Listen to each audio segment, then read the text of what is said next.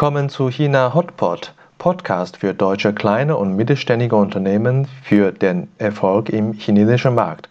Mein Name ist Xiaolong Hu, Ihr Gastgeber.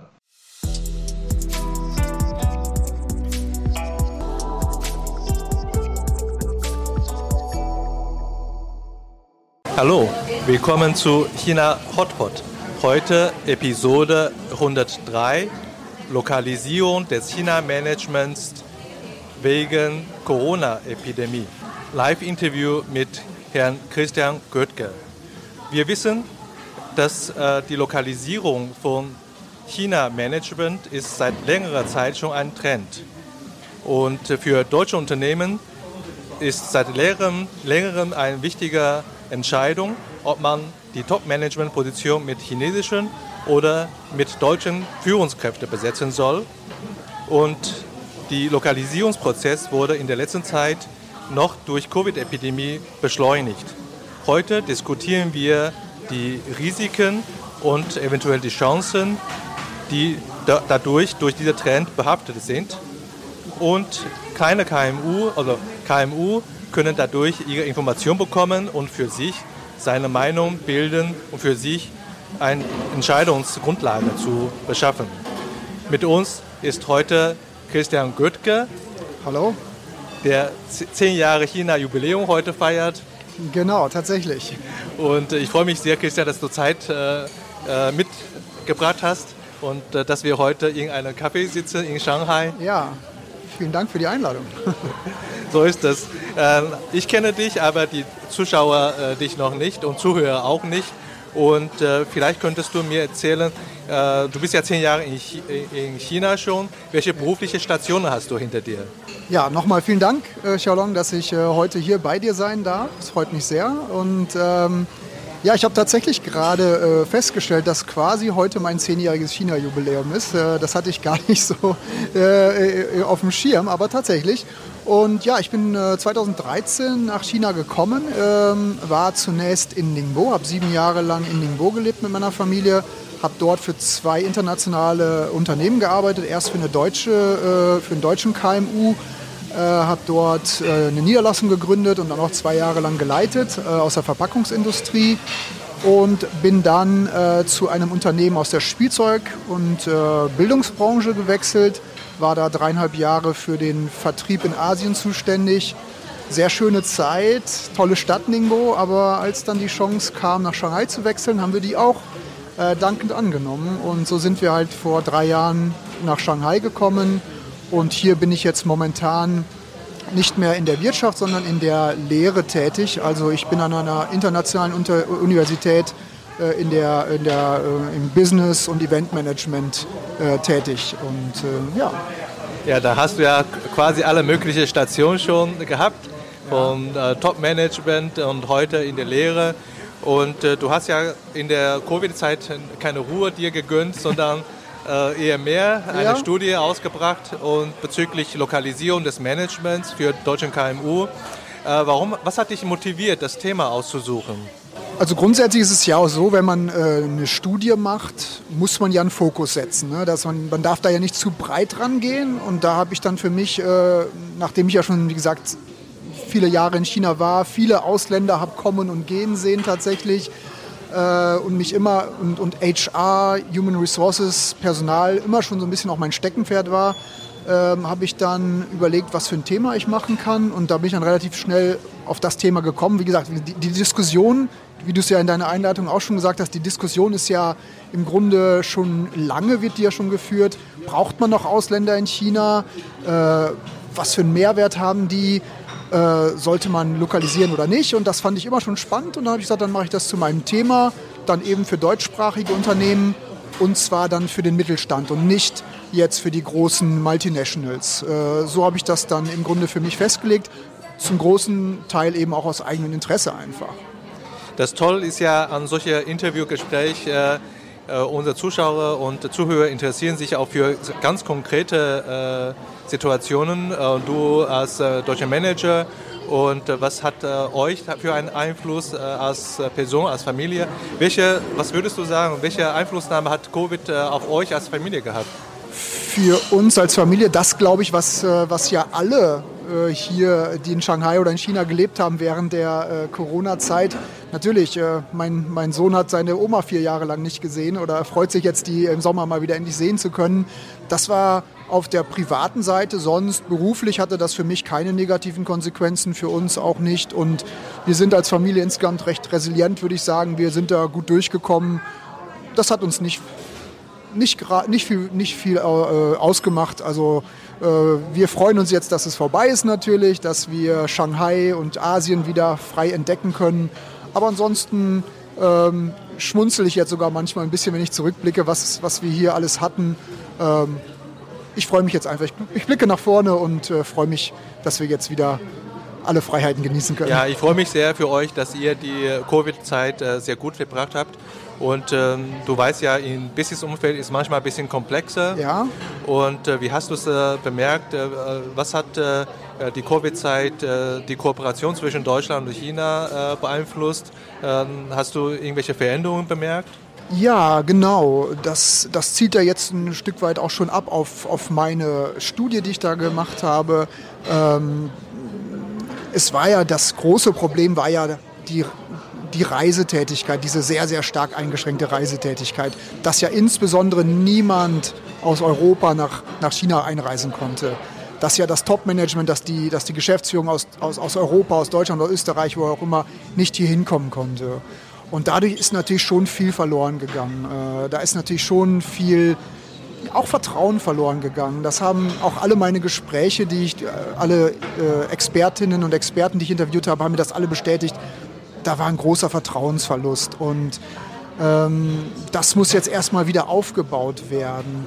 Und das Problem ist, dass eben Corona, du hast es auch in deiner Einladung gesagt, hat das tatsächlich ja nochmal verschärft, dass viele ähm, vorzeitig ihre Entsendung hier abgebrochen haben, weil die es nicht mehr ausgehalten haben und zurück nach, nach, äh, nach Europa gegangen sind und dann natürlich auch keiner kommen konnte oder wollte, dass dann ein Stück weit die, äh, die ausländischen Unternehmen in China, die KMUs, gezwungen waren, nochmal weiter zu lokalisieren an der Stelle, wo sie es vielleicht gar nicht unbedingt selber wollten.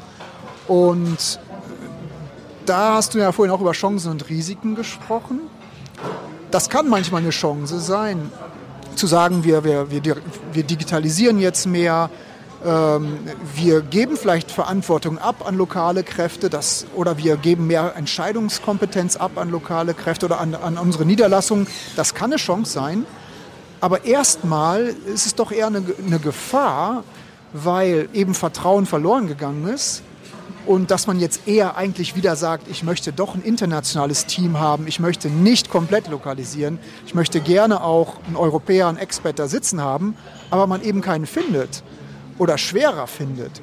Und so gesehen sehe ich da eher auch ein, ein Risiko, dass man zu etwas gezwungen ist, was man vielleicht gar nicht möchte.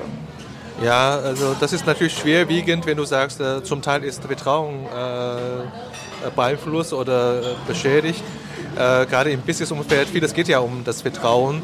Und hat das auch damit zu tun, warum du äh, das Thema Besetzung des Top-Management-Positions ausgesucht hast, also ein bisschen in deiner Studie fokussiert ja, hast? Ja, ganz richtig. Sehr gute, sehr gute Frage.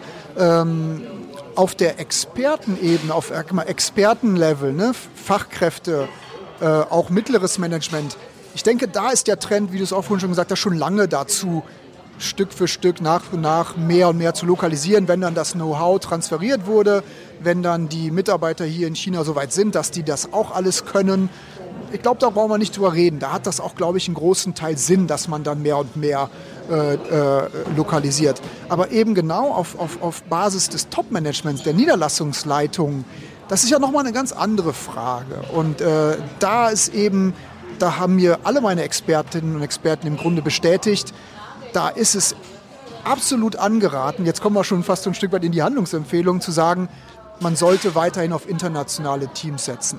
Das hat auch die Corona-Zeit eben nochmal gezeigt, wo teilweise äh, Mitarbeiter mit chinesischem Pass gar nicht reisen konnten oder natürlich auch äh, jemand, der keinen internationalen Pass hat. Auch nicht so gut seine Meinung äußern kann, wie jemand dann, der doch äh, mit dem internationalen Pass hier ist.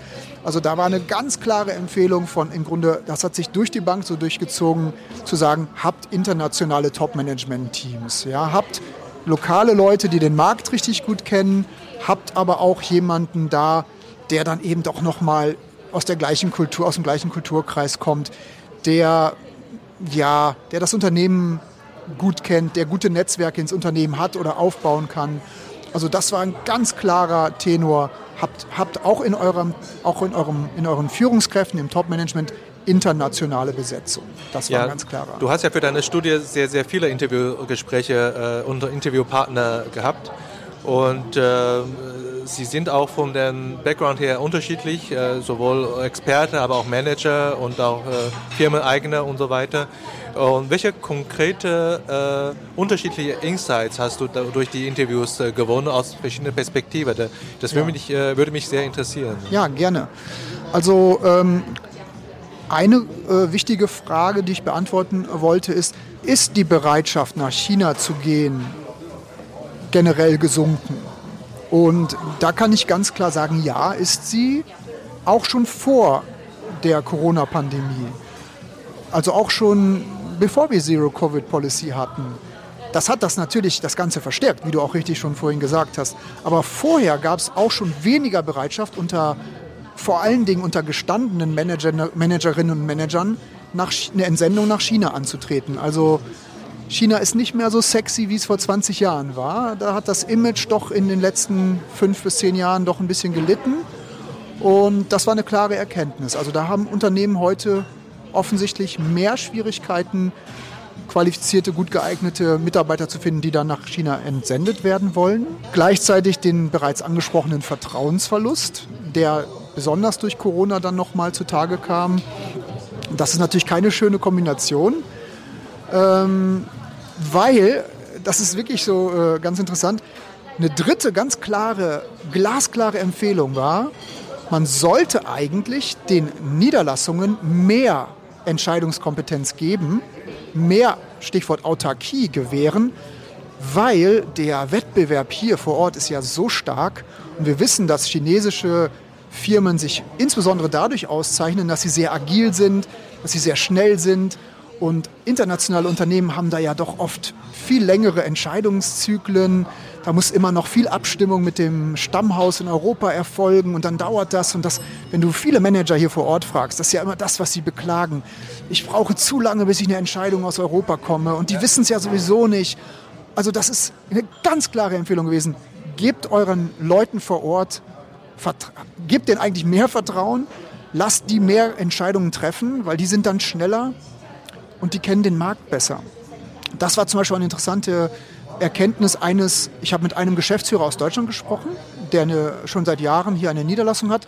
Und die haben das eigentlich schon seit längerer Zeit gemacht, haben gesagt, wir geben mehr Entscheidungskompetenz an unsere äh, Führungskräfte vor Ort. Und der hat gesagt, das war genau der Vorteil während der Pandemie, dass die vor Ort selber entschieden haben. Das war, hat er gesagt, das hat sich gerade in der Pandemie jetzt schon positiv ausgewirkt. Das war das Dritte.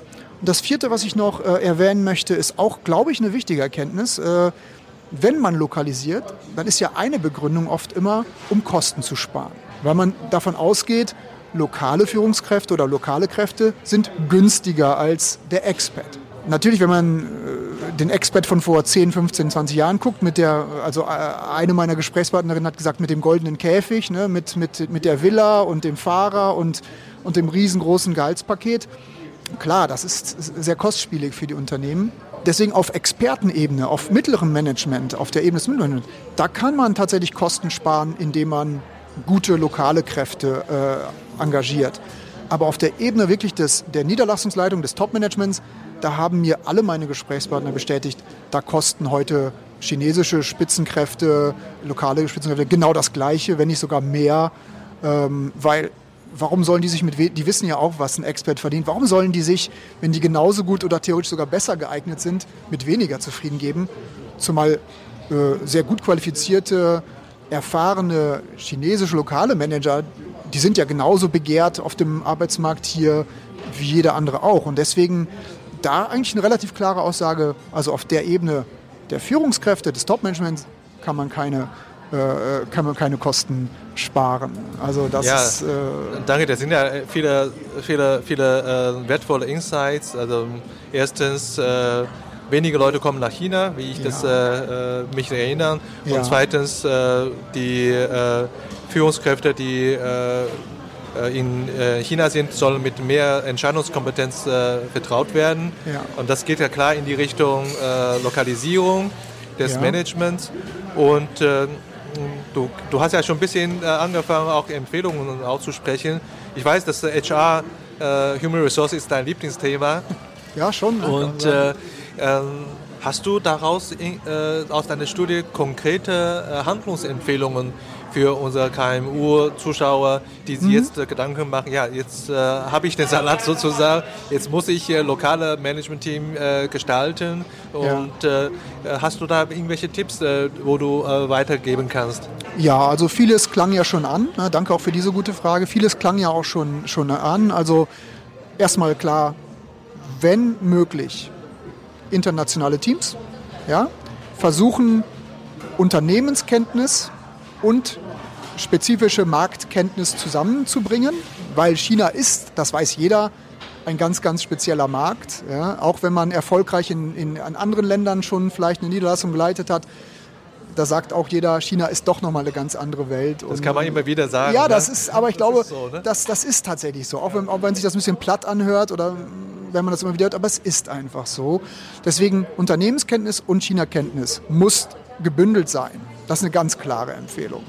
Ähm, dann, was, und dazu, da möchte ich vielleicht noch eine Anmerkung sagen, wenn man eben niemanden findet, den man jetzt aus dem Stammhaus entsenden kann, wenn keiner kommen möchte, oder auch sonst, wenn man niemanden hat, dann können an der Stelle natürlich doch die Flexpads äh, äh, eine gute Alternative sein. Also die Ausländer, die schon vor Ort sind, mit einer langfristigen Bleibeperspektive, äh, die aus privaten, persönlichen Gründen gerne noch äh, in China bleiben möchten, die können da eine gute Alternative sein.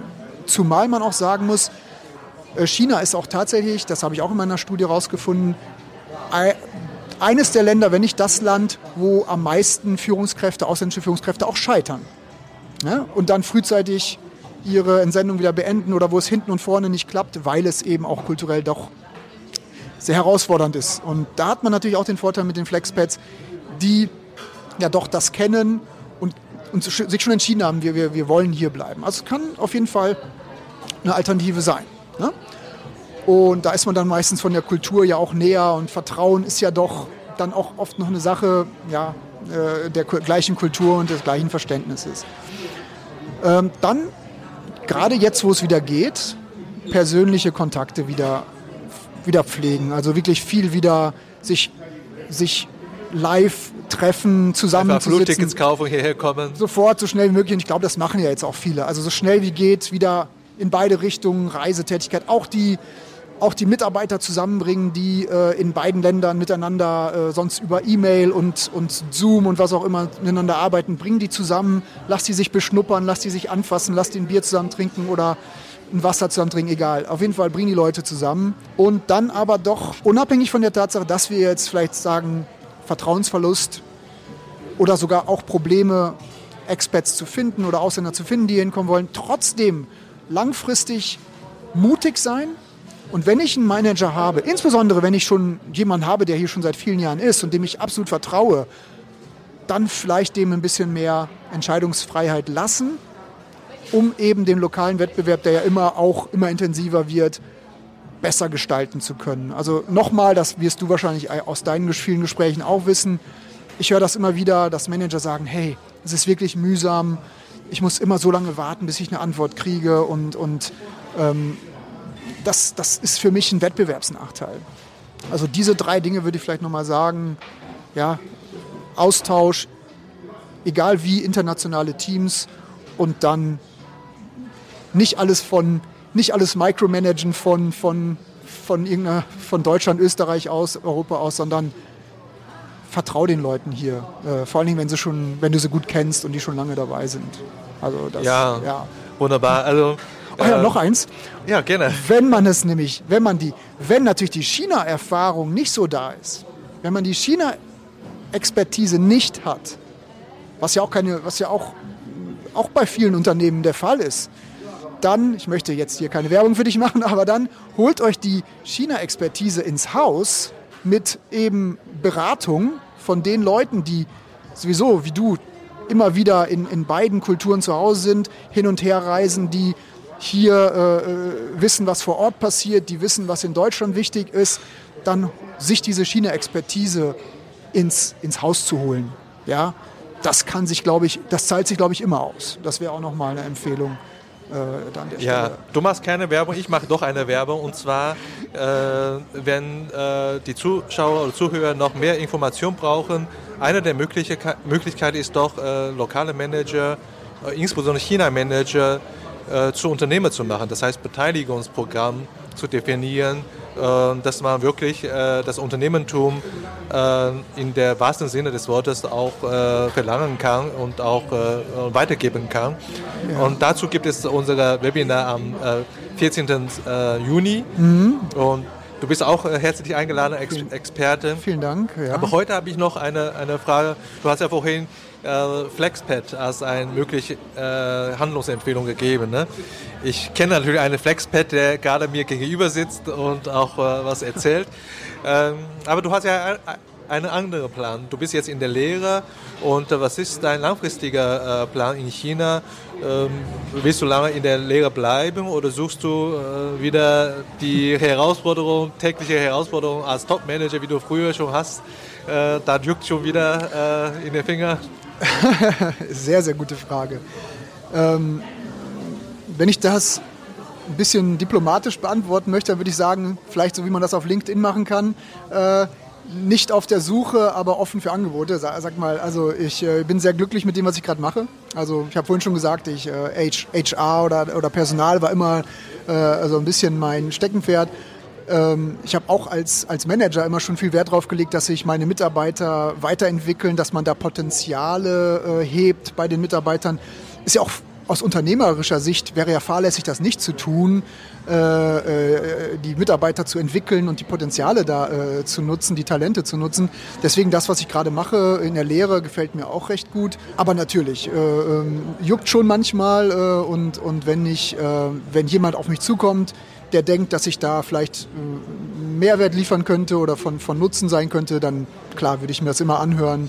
Und ähm, ich bin jetzt auch zu lange in China und überhaupt zu lange auch schon berufstätig, dass ich äh, mich da irgendwie festlegen würde. Also dafür ist das Leben ja doch zu unvorhersehbar. Und nee, also wenn jemand Interesse hat, kann man gerne sprechen auf jeden Fall. Ja, wunderbar. Ich sehe, du hast ja das äh, richtige China-Spirit und ich glaube, du wirst hier weiter erfolgreich sein.